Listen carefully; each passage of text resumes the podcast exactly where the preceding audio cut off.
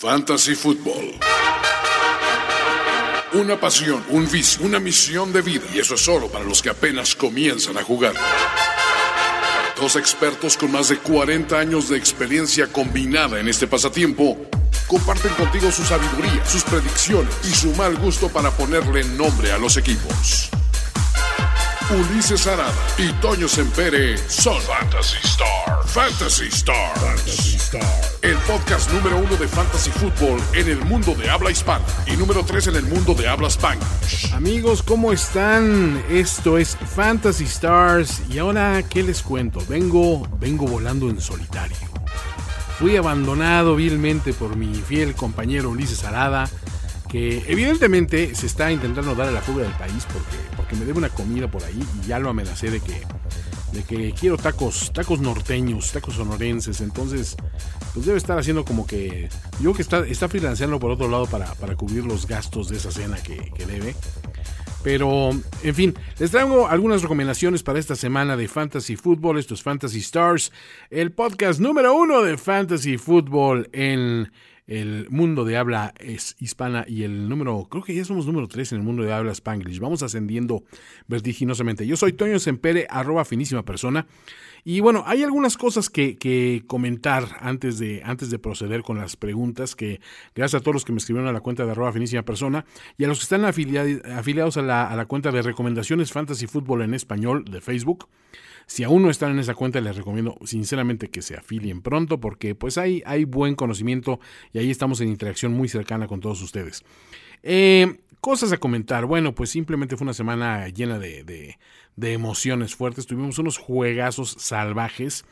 Por alguna razón, eh, vi en, en, muchas de las ligas donde, donde juego enfrentamientos muy cerrados. Eh, estaba haciendo la cuenta en, entre las 14 ligas que juego, vi al menos 10 enfrentamientos donde la diferencia fue menos de un punto entre, entre equipos, ¿no? O sea, estamos hablando de una época en la temporada en que se empiezan a, definir muchos partidos por décimas, porque ya están muy depurados los, los, este, los equipos. Esta fue de las últimas semanas con, con muchos buys, este, ya esta semana que entra nada más descansan los que nos dieron ese, ese festín de puntos tanto Rams como Chiefs, ellos descansan para la semana 12. Eh, pero hay otra cuestión importante también. Para muchas ligas, esta semana marca el límite para hacer cambios entre dueños de equipos.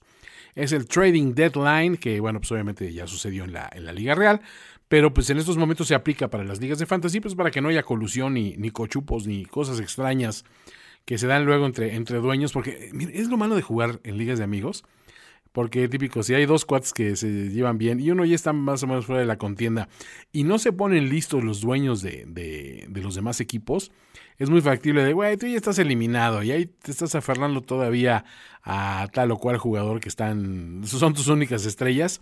Déjate suelto un jugador tercerón ahí por, por uno de ellos y, y le hacemos el caldo gordo al que todavía tiene posibilidad, ¿no? Entonces, gente, estén muy al pendiente de los trades, de todos los cambios que están dando en sus ligas, porque no falla el vivillo por ahí, ¿eh? o más bien los vivillos, porque para hacer estas tranzas se necesitan al menos dos. Entonces pónganse al pendiente, infórmense de cuándo terminan sus, este, sus, sus cambios en, en, sus respectivas ligas. Hay gente que incluso acostumbra correr eh, también este, este trading deadline la semana 8 para que coincida con lo de la NFL, pero son los menos. Por default, generalmente es esta, esta semana 12 cuando se acaban los, los cambios entre ligas. Y obviamente ya muchos equipos ya están perfilándose para playoffs. Eh, algunos con mayores posibilidades que otros. En estos momentos es cuando realmente paga tener una, una, banca profunda y es cuando realmente te metes en la disyuntiva de decir a quién alineo. Porque al menos las cuatro semanas previas que, que han descansado tantos equipos, todos hemos tenido esos dolores de cabeza de decir, híjole, de repente estoy alineando con lo que hay, ni siquiera con lo que quiero poner. Pero si tu equipo ha tenido una, un buen balance y ya, ha dado resultados, pues es probable que ya estás entrando en la, en la fase donde realmente se separan a los hombres de los niños, que es definir en qué posición eh, te, la, te, la, tienes que jugar, ¿no? Entonces, pues hay varias cosas interesantes a este respecto y por supuesto las vamos a comentar. Eh, si les parece, vamos con las dudas que han llegado últimamente a través de la, de la cuenta de Twitter. Este, y pues intentaré irlas respondiendo ante la ausencia de mi, de mi estimadísimo Ulises. Nos pregunta Eric87, saludos a ti. Estoy a un tight end de contender en mi liga. ¿Algún nombre escondido que recomienden? Híjole, si hay una posición que está sumamente dañada para agarrar algo en estas épocas, especialmente los alas cerradas, porque pues ya los que tenían que mostrar que son, son piezas fuertes ya lo hicieron.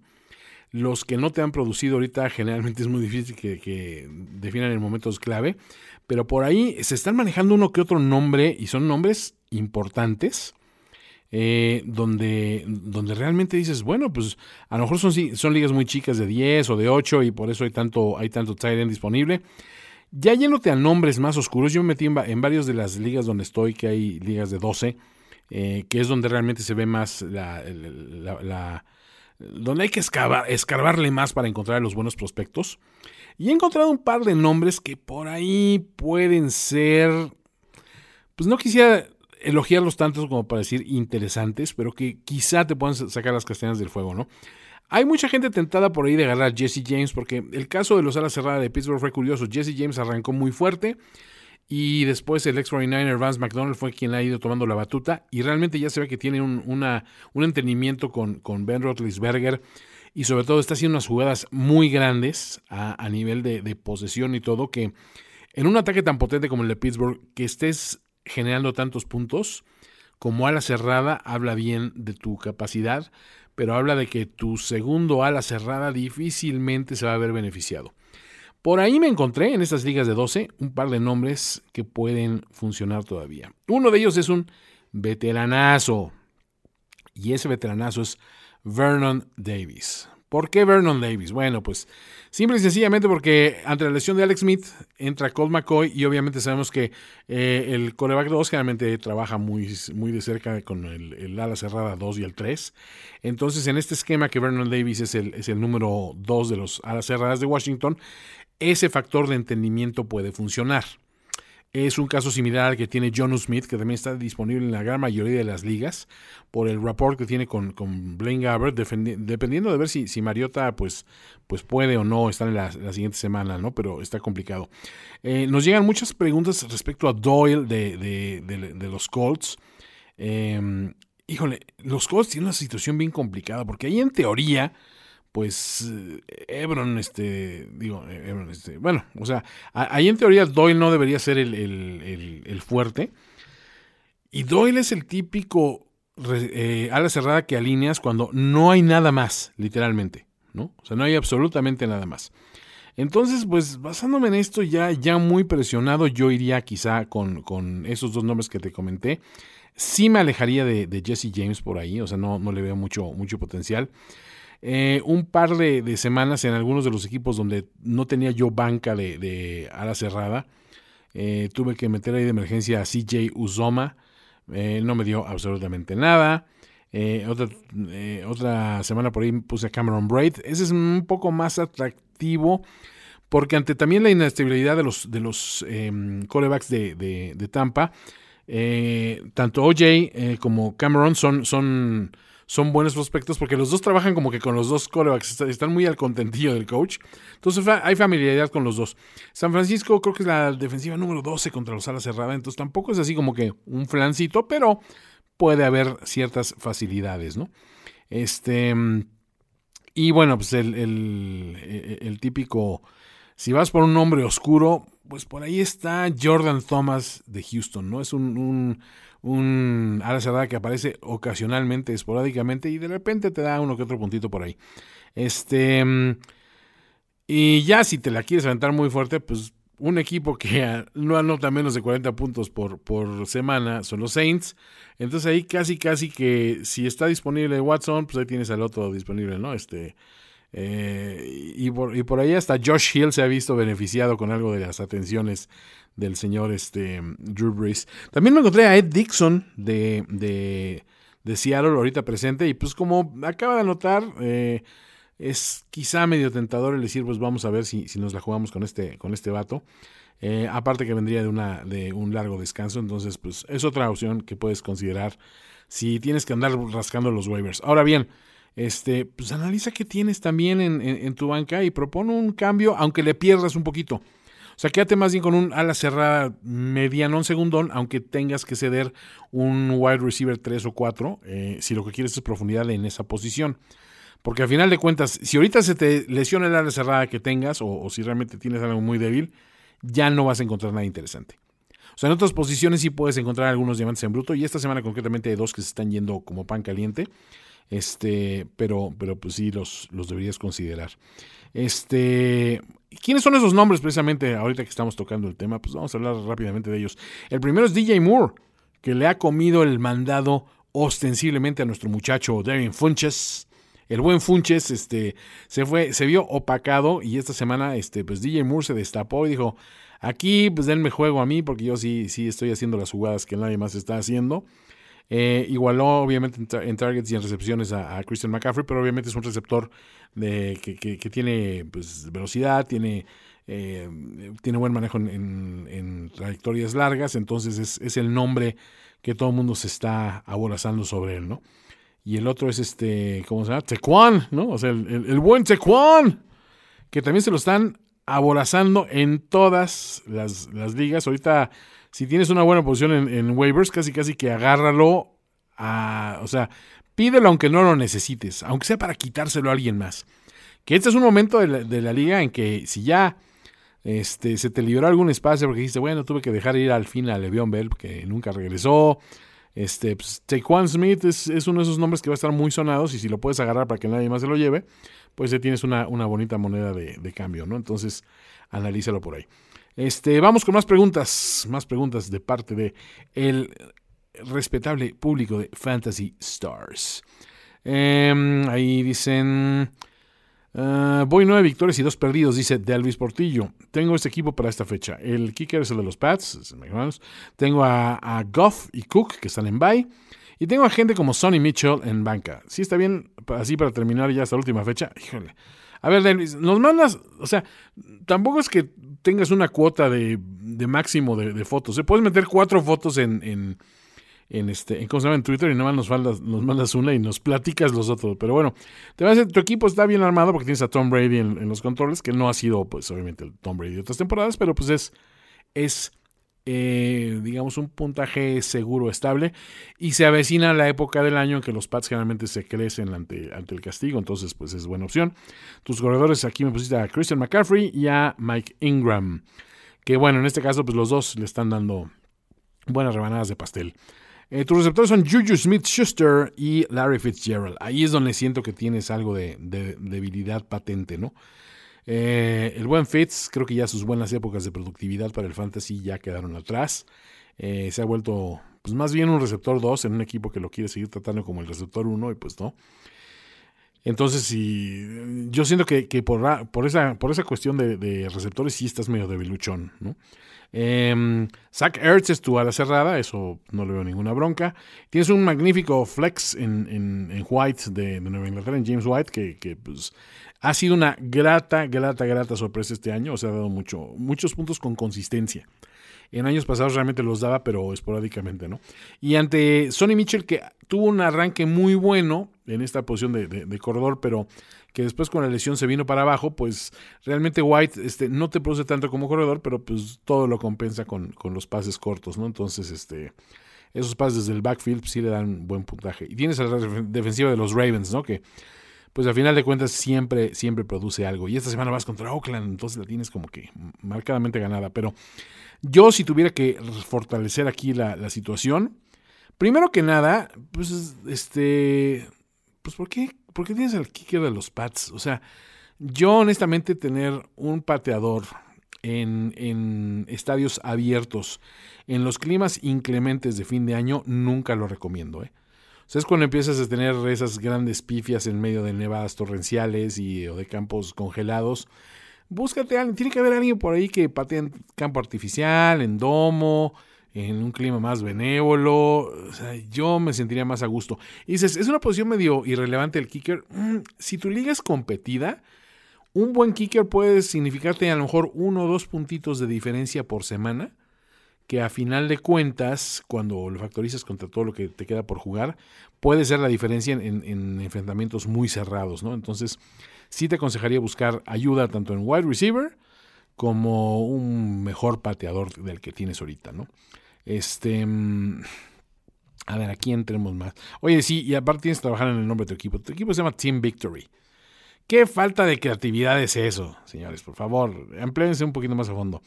Este, preguntan por qué Sempere no le hace caso a la Finísima Liga 5. Oigan, a ver, les aclaro, les la situación de la Finísima Liga porque todos ustedes se sienten copitos de nieve especiales y maravillosos porque, ay, estoy en una de las Finísimas Ligas y yo tengo que jugar en todas ellas, pero ojo, muchas de las ligas realmente no le puedo prestar la atención debida. Primero porque son 14. Este, dos, porque a veces estas ligas, pues también las, este, las crowdsourceo con gente que se está iniciando. Le digo, mira, pues tú agarra uno de mis equipos, yo ya te lo armé, para que veas cómo es el funcionamiento. Así he convertido muchas personas al fantasy, así que agradezcanmelo. Y otra, algunos de estos equipos, pues no es que los abandone por, porque pues, no le presto atención a la liga, sino que eh, yo hago muchos experimentos a la hora de los drafts. Entonces, en algunos digo, a ver, me la voy a jugar, por ejemplo, en este draft de auction y voy a gastarme todo mi dinero en los tres mejores jugadores, ¿no? Es un experimento.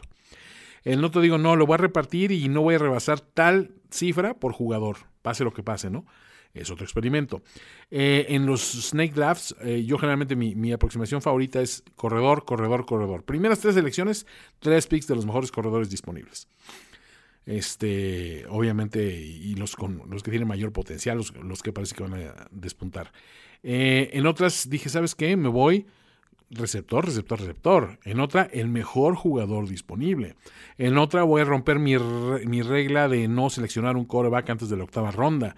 Este, ahora sí que hay distintos experimentos y, y eso se refleja en que hay algunos de mis equipos que nomás no van a levantar en todo el año. O sea, si lo, analizo y digo, pues es que sí, está débil por todas partes porque pues decidí armarme con receptores y resulta que pues este receptor se lesionó para todo el año, este receptor pues lo agarraron con drogas, este receptor ya sabes, ¿no? Este, y de los tres que me quedaban, este, pues obviamente ya tenía poca profundidad en corredores y es cuando puedes analizar muy bien qué estrategias funcionan mejor. Yo me sigo quedando, personalmente les digo, con esta idea de que los corredores son puntajes constantes cuando tienes corredores que no están en un comité y cuando tienen corredores sanos. Ahora bien, este año me la jugué también con esa difícil carta que era Le'Veon Bell, que todo el mundo decía va a tener un año de carrera, va a estar espectacular, si se reporta, ya conocemos la historia.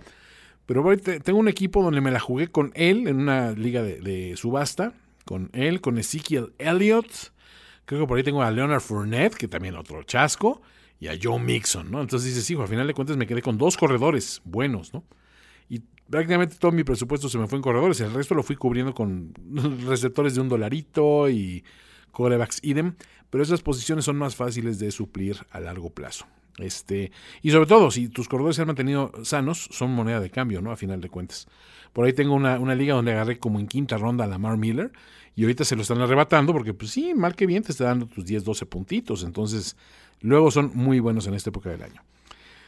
Juju o Julio Jones? Pregunta Jaime 9OM1. Ay, la típica pregunta. Mira, tienes la, la, situación, aquí es donde hay que analizar muy bien tus matchups. Y perdón que, como estoy solito y estoy enfermo de la garganta, si me escuchan toser, así que no se, no se preocupen muchísimo. Pero, eh, pues como te decía, en estos momentos los, los matchups son interesantes, ¿no? Eh, hay que decirlo, eh, Pittsburgh trae ahorita una aplanadora. Están jugando como se les pega la gana a la ofensiva. Todo el mundo te está dando, te está dando puntos prácticamente. Este, ok, James Conner tuvo una semana de virucha, pero aún así está produciendo. Big Ben, o sea que como coreback lo teníamos medio olvidado, pues a final de cuentas, gracias a todas las armas que tiene a su disposición, en Vance McDonald, en Juju, en el irrefrenable Antonio Brown, pues siempre tiene, tiene, tiene juego, ¿no? Entonces, pues Juju es una opción muy tentadora. Curiosamente, Antonio Brown ha dejado de ser tan dominante como en los años anteriores, gracias precisamente al, surgimiento de Juju Smith Schuster, que aparte está haciendo, está haciendo todo lo que hacía Antonio Brown hace cinco años esas atrapadas hiperacrobáticas, esas, este, esos pases que de una ganancia corta la convierte en un montón de yardas y una anotación. Entonces, creo que si contra los Jaguars lograron generar puntos, que es una defensiva que pese a haber sido un underperformer todo el año, se creció en este duelo porque pues ya le tenían la, medida tomada a Pittsburgh. Y Pittsburgh solo llegó a jugar un cuarto, pero pues con ese cuarto les alcanzó. Y por el otro lado, Julio Jones, que bueno, ahora una vez más este, supera las 100 yardas, anota otro touchdown, ya sabes que venía de una larga sequía de touchdowns. Eh, y lo cierto es que Atlanta, híjole, nomás no, no hay forma de creerles. Esta es una, o sea, suena medio, medio hecho, pero es que la verdad no hay forma de creerles. Es un equipo que una semana puede lucir súper dominante y otra no. Ahora, ¿cuál es la buena noticia para gente que tiene a Julio Jones? Pues que van contra los Saints. Eh, por buena que sea la defensiva de los, de los Saints, eh, tienen que, cancelar, digamos, a dos objetivos fuertes, ¿no? Eh, uno en Calvin Ridley, otro en Julio Jones. los Saints realmente no están preocupando mucho por ser una defensiva arrolladora, o sea, realmente les ha dado, como esta semana contra Eagles, pues les dio porque los Eagles no traían nada de juego terrestre, ¿no? En ese sentido, Falcons tiene un poquito más de, confiabilidad con, con, un Tevin Coleman, ¿no? Pero mm, creo que Julio sigue siendo más estrella, digamos, que Pittsburgh, ¿no? Ahora, ¿cuál es la, noticia para, los aficionados de los Steelers? Van contra los Broncos. Los Broncos no son una perita en dulce a la defensiva. Ok, en la defensiva secundaria no están tan sólidos como, como quisieran, pero eh, Big Ben tampoco es, garantía en, eh, en, juegos donde le meten mucha presión. Ahí generalmente va por el, por el pase pantalla o va por el pase a, a, los alas cerrada. Entonces, curiosamente, esta es una semana en la que tener a Jesse James, pues puede ser, hace rato que hablábamos de los alas cerradas, un poquito de desahogo, porque si, si los Broncos siguen metiendo la presión a coreback que, que les dimos las semanas anteriores, puede darse esta, esta situación donde tengan que olvidarse un poquito de esos grandes este, objetivos que tienen en los receptores abiertos o en el slot, ¿no? Entonces, este, si yo tuviera que este dilema que tú tienes, yo me iría definitivamente por Julio. Eh, tienen más que... O sea, es probable que se vayan abajo rápidamente los Falcons o en su, defecto se, se, vuelva un duelo ofensivo descalado de poder a poder. Y en todo caso, pues el juego aéreo te lo va a agradecer, ¿no? Eh, aquí tenemos también este... Em, eh, por aquí tenemos a... Un segundo. ¿Va a regresar Fitzmagic? No, no va a regresar Fitzmagic. ya lo anunciaron como. a ver, no descarten que si Jameis tira tres intercepciones lo, lo borren, ¿no? Pero. Tampa, la verdad es que está en una situación donde no viene un año maravilloso, al parecer, en, selecciones de, de corebacks. Entonces, eh, Jameis viene siendo este, este jugador de que pues, ya él lo elegimos hace un par de años y de él a un journeyman como es Fitzmagic, Fitzmagic no va a agarrar otro contrato hipermillonario para acabar su carrera como titular en otro equipo, va a seguir siendo lo que hace, ¿no? que es un, un huesero vilmente del coreback. Entonces sí, Jameis parece que va a ser la opción contra San Francisco y, para el resto de la campaña al parecer también, ¿no? Eh, piden reseña de la liga de nombres. No, no sean, no sean ególatras, señores. Este. Eduardo Leal, el buen Gelalo. ¿Cómo estás, Gelalo? Si tengo a Brady y a Wentz, ¿debo buscar alguna alternativa? Híjole, qué complicado. Wentz, por un lado, las águilas cada vez se, despiden más de ese sueño de playoffs. Eh, se están quedando en una división que, sí, eh, de momento cualquiera todavía se la puede llevar matemáticamente este, los Cowboys están ninguneados, ahí están. Eh, los Redskins al perder a Alex Smith de repente se, ven francamente en desventaja, hasta anímicamente hablando. Los Giants que pues, arrancaron tan mala temporada, pues al menos tienen, tienen con qué responder en, a nivel de estrellas. Perdón, y lo que está haciendo Saquon Barkley es interesantísimo, ¿no? Mm. Es un, es un corredor este, multidimensional que le da le da yardas desde scrimmage a, su equipo y siempre está sumando, sumando, sumando. Entonces, este, pues tienen esa fortaleza. Y volteo a ver a Eagles y digo, ¿cuál es su fortaleza? Antes era Carson Wentz, precisamente. Y que todo el equipo respondió un poquito al, paso de él. Eh, Jerry está desaparecido y espero que allá donde esté suelte una bengala para ver si, si sigue con vida, si sigue con bien. No le hemos visto eh, tampoco al, resto del elenco de corredores este, algo de dominio. Entonces, este, todo se resume a que Jeffrey tuvo un regreso interesante de su, de su, de, las, de las semanas que estuvo fuera, pero ahí se quedó, o sea, no, no evolucionó mucho más, ¿no? Entonces, es un equipo que en el papel tenía armas, pero pues como que no sabe qué hacer con ellas, ¿no? Entonces, por otro lado, tienes a Brady, que pues vienen los playoffs, vienen momentos en que sí van a tener que consolidarse para, pues para buscar al menos un matchup favorable y no tener que estar a, expensas de, de, ir, a, ir a Pittsburgh, ir a, Kansas City. O sea, es a final de cuentas un, es un, un equipo que tiene que, que, hacer valer su condición de siempre contendiente, ¿no? Yo creo que muy forzado sí me quedaría con, con Brady. No le veo mucha posibilidad de, de, que tengas que hacer un cambio radical, pero prueba a ofrecer a Wentz. O sea, puedes encontrarte a alguien que, que todavía se aferre a esa idea de que Wentz va a regresar con fuerza, ¿no? Doyle o McDonald para el resto de la temporada. vas con Vance McDonald, ni la pienses. O sea, em, eh, eh, Andrew Locke quizá en las épocas de que estaba lesionado era más fácil que le diera juego a sus alas cerradas, pero ahorita está teniendo un buen entendimiento contigo a Hilton. Entonces yo no le buscaría mucha productividad a, Doyle por ese lado, ¿no? Este... Em, ¿A quién tenemos por acá? También vamos a, vamos a responder algunas de las preguntas de los amigos de Facebook. Ahí dice, fíjate, fíjate en este caso de Eduardo Torres, compañeros auxilio, aunque no lo crean, estoy en una liga que prácticamente abandonaron, pero aún así sigo activo. Pues, ¿por qué estaríamos sorprendidos? Si la liga está prácticamente abandonada, pues es lógico que si tú, o sea, si, es lógico que si tú estás activo, pues tengas con qué hacer. Y dice, ante la lesión de Oye y Howard están libres. Doyle, Gronk, Olsen y Burton. No sé qué clase de liga estás jugando, que están disponibles todos esos, pero este, o, qué son cuatro personas en tu liga, qué rollo, pero este, yo iría por Trey Burton. Trey Burton es buena opción de, Chicago. Así, en este orden iría. Burton, Olsen, quizá. Este, Olsen tenía mucho más valor, pero ante el surgimiento ahorita reciente de DJ Moore, creo que eso merma un poquito su valor. Y la verdad es que este, McCaffrey también se lleva mucho del juego que antes iba exclusivamente a los alas cerradas, ¿no? Entonces, este, ya tampoco es tanta moneda. A, mí Doyle nunca me ha gustado, sinceramente. Y ahora que, que, Indianapolis empieza a tener una semblanza de juego terrestre, tampoco me, fascina.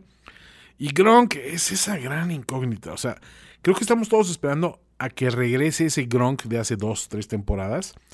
Y yo siento que ya no lo vamos a ver. Siento que es un, un ala cerrada que va francamente a la baja. Por ahí hasta yo te tenía la idea de, se me hace que va a sufrir una grave lesión de esas que lo mantiene apartado un año. Por alguna razón va a regresar a tener un super año porque ahí sí te va, va a tener todo el, tiempo necesario para reponerse y al final de cuentas pues su físico siempre le va a ayudar. Y a lo mejor se convierte en un caso de esos Benjamin Watson de que sigue jugando muchos años más. Pero honestamente es más bien como wishful thinking. ¿eh? Yo no le vería ese escenario como muy, muy, muy claro. Eh, por ahí nos pregunta Ma Walls para Flex. Kittle o Mixon. Ay, por favor, no.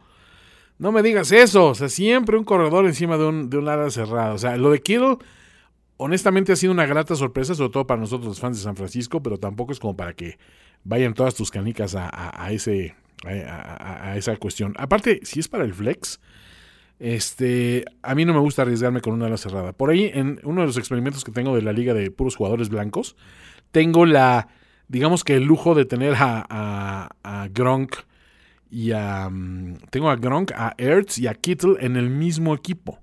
Porque ese dije, van a ser puros jugadores blancos. No me pregunten cómo lo hice, fue una auténtica hazaña desde los corredores, señores, porque ahí tengo también a McCaffrey y muy poco más.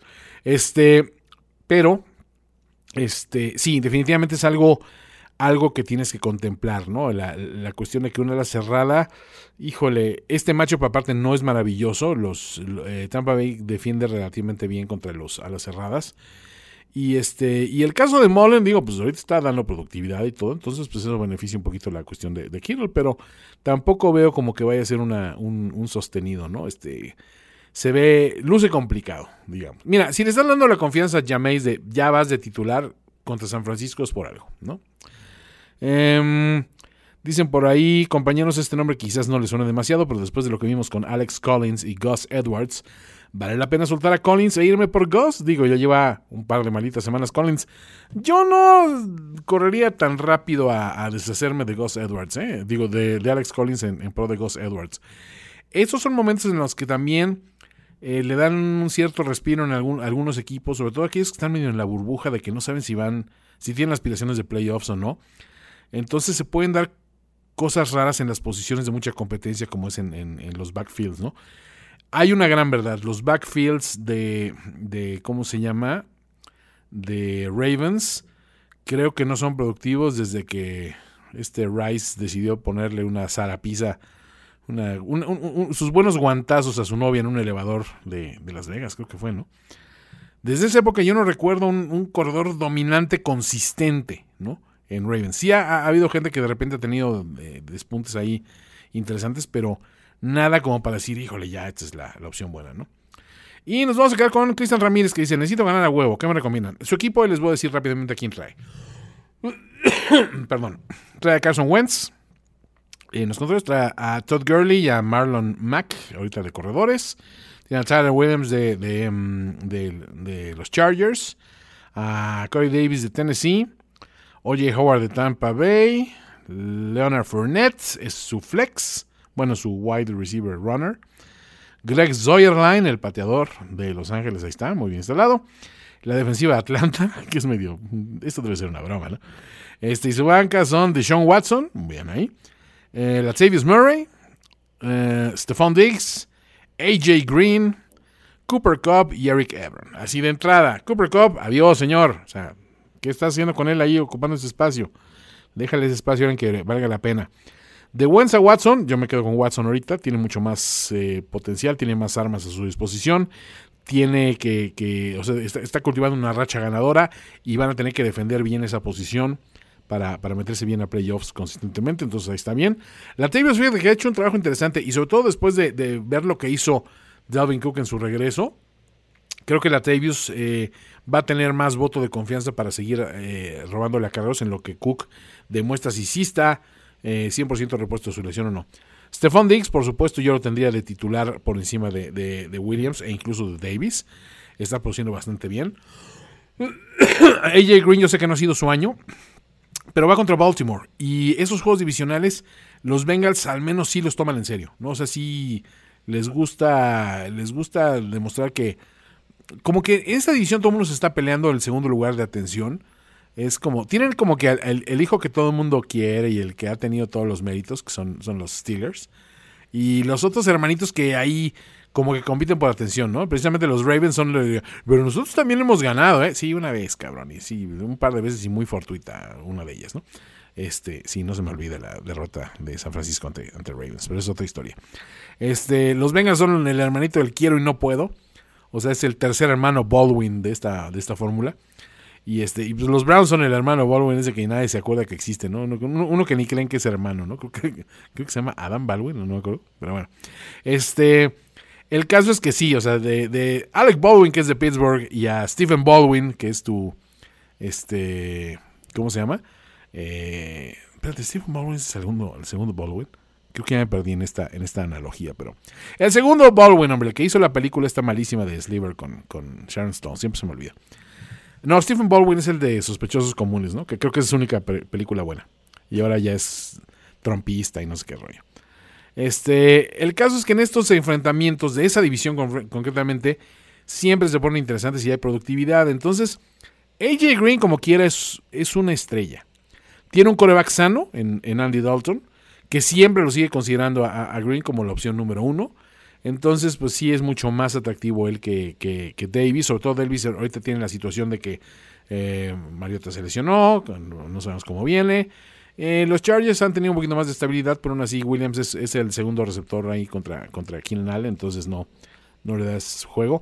Siempre, esta es la época del año que tienes que irte con tus receptores uno. Y ahí tienes a Diggs y a, Green, ¿no? Que Diggs es, ok, es un poquito discutible si es el uno o es el dos.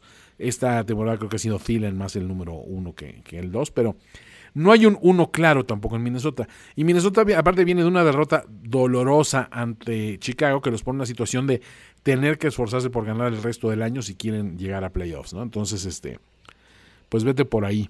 Yo sí, definitivamente, no sé qué está haciendo Cooper Cup ahí en ese equipo tuyo.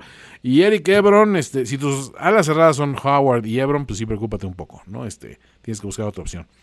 Este, Asciende a Leonard Fournette a corredor número 2 detrás de Gurley, que pues, creo que está dando buenos resultados. Y Mac tenlo ahí como tu flex. Eso creo que es una, opción sensata. O puedes jugar de repente con, con Latavius y, y Mac según el matchup. O incluso con uno de los receptores. O sea, ahí tienes algunos escenarios atractivos, porque lo que tienes disponible también en esa liga está muy mermado. ¿eh? O sea, el mejor agente libre de coreback que tiene en tu liga, según el screen cap que nos mandaste, es Blake Bortles, que desaparece chiste. Y el mejor receptor es Michael Crabtree, que bueno, yo soy fan de él personalmente, pero esta semana ha sido basura. Más bien esta temporada ha sido basura en fantasy. Entonces, eso es todo. Eso es todo por este Fantasy Stars. También no, ya ven, no estuvo, no estuvo Ulises para, para ponerme bajo control y por eso me explayé. Pero yo soy Antonio Sempere, arroba finísima persona. Ulises Arada es arroba Ulises Arada. Eh, síganos en esta cuenta de recomendaciones de Fantasy Fútbol en español. Por supuesto, sigan todos los podcasts de la familia de primero y diez. Y nos vemos la próxima semana en esto que fue Fantasy Stars. Ya estás listo para vencer, avasallar, aplastar, dominar, derrotar, mancillar, destrozar y humillar a tus rivales en el Fantasy Football. Fantasy Stars. Fantasy Stars. Fantasy Stars. Una producción de finísimos.com para primero y diez.